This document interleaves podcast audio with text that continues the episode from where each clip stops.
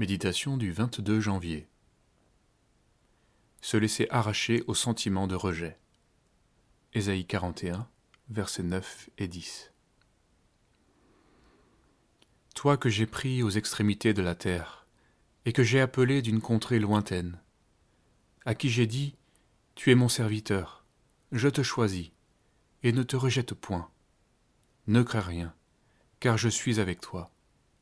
Ne promène pas des regards inquiets, car je suis ton Dieu.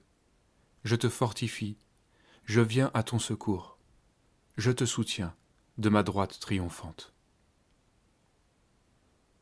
Toi que j'ai pris aux extrémités de la terre. Celui qui vient de loin, l'étranger, peut facilement se sentir rejeté. Cependant, on peut considérer que tout homme vient d'une extrémité de la terre. Chacun a été marqué par le péché qui divise les hommes et les éloigne. Chacun traverse au cours de sa vie des moments où il peut éprouver le douloureux sentiment de rejet.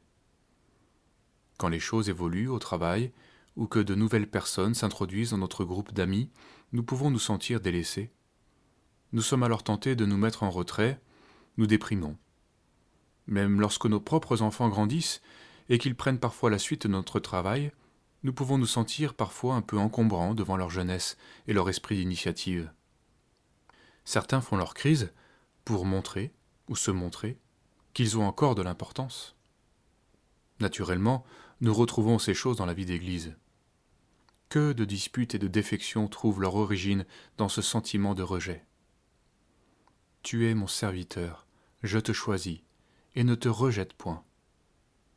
Dieu parle ainsi à ceux qui connaissent cette difficulté, lui le Tout-Puissant, le Créateur de toutes choses, le Père éternel, nous dit « Je ne t'ai pas rejeté ».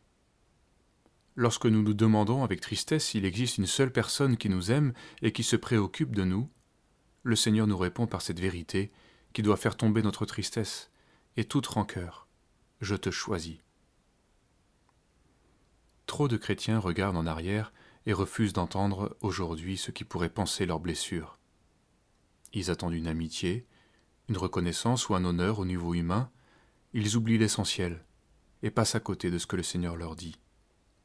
Ne crains rien, car je suis avec toi. Je te fortifie. Je viens à ton secours, je te soutiens de ma droite triomphante. Dans ces moments où nous nous sentons fragilisés, démunis, la parole de Dieu console notre âme. Elle nous parle de l'appel de Dieu en qui nous puisons la force qui nous manque pour remplir notre vocation. Alors, comptant sur sa seule force, nous pourrons être avec notre prochain. Nous pourrons à nouveau envisager un avenir qui nous semblait bouché. Que la parole du Seigneur marque nos cœurs et nos consciences, comme au premier jour. Je ferai jaillir des fleuves sur les collines, et des sources au milieu des vallées.